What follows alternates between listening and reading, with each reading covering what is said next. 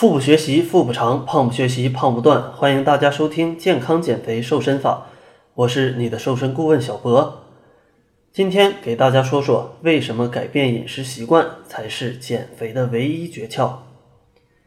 前两期一直在否定运动减肥，肯定有人反驳说不对，我就是通过运动瘦下来的。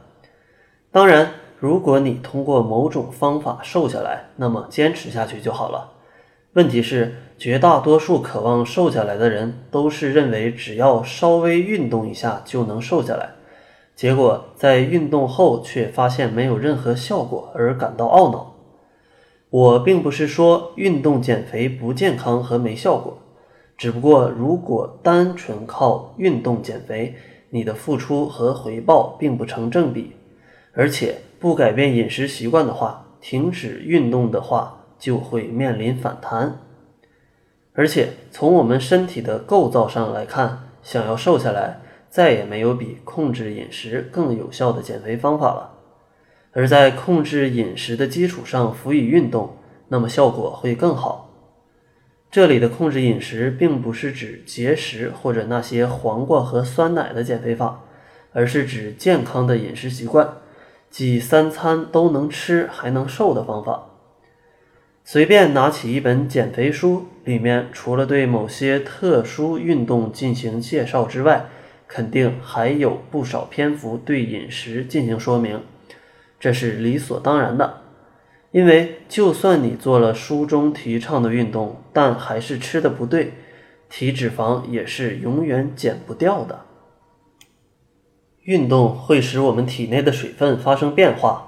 很容易就可以通过运动减轻两公斤左右的体重，但这和燃烧两公斤体脂肪是完全不同的概念。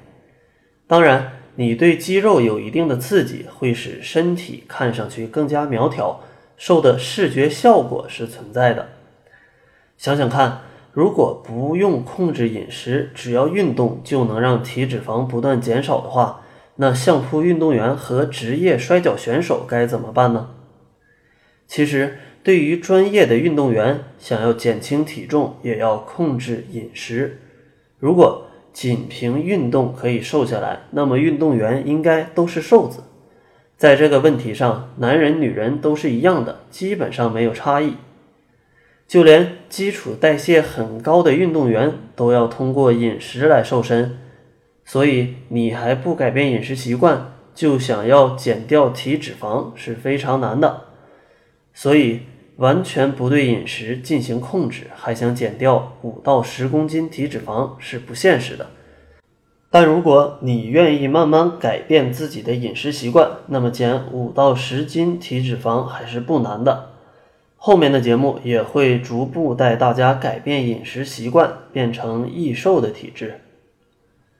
如果需要快速瘦身，可以加小辉的微信：jf 小辉。减肥的首拼加上小辉的全拼，我们会针对你的情况定制适合你的减肥计划。好了，这就是这一期的健康减肥瘦身法，感谢您的收听。